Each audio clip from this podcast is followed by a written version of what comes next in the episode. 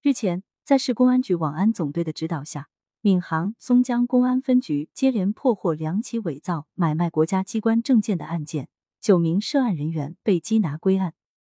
五月三日，闵行公安分局鲁汇派出所，在二十四小时网络巡查中发现，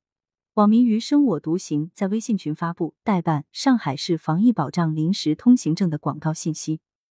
经调查，警方发现信息发布人为李某，男，三十一岁。今年四月中旬以来，其委托他人使用修图软件伪造通行证，通过网络以一千五百至四千元不等的价格出售九张假通行证，从中非法牟利共计一万两千元。犯罪嫌疑人刘某，男，二十二岁，向李某购买了五张假通行证，并将部分通行证转售他人。五月四日下午，闵行警方将两名犯罪嫌疑人抓获归案。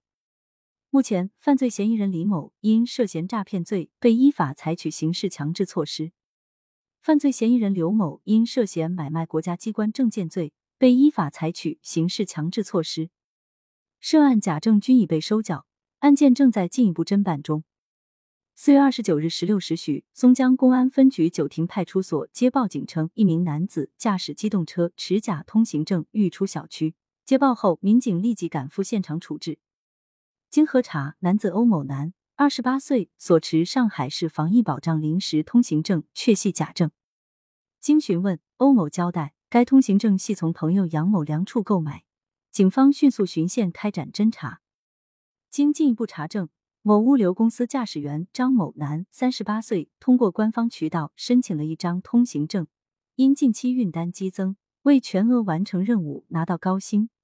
指使其妻妹黄某女。三十八岁，通过手机修图软件制作了四张假证，分别给了老乡朱某男三十九岁等四人使用，帮助其运送货物。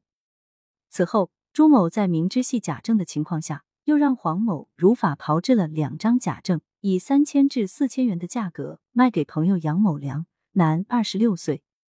杨某良又以六千五百至八千五百元的价格，分别加价转卖给朋友杨某左。男，二十七岁，及欧某、李某，男，五十九岁。四月三十日、五月二日，警方分别将张某等七人抓获归案。目前，犯罪嫌疑人张某、黄某、朱某因涉嫌伪造国家机关证件罪，已被依法采取刑事强制措施。杨某良、杨某左、欧某、李某因买卖伪造的国家机关证件，被依法处以行政拘留。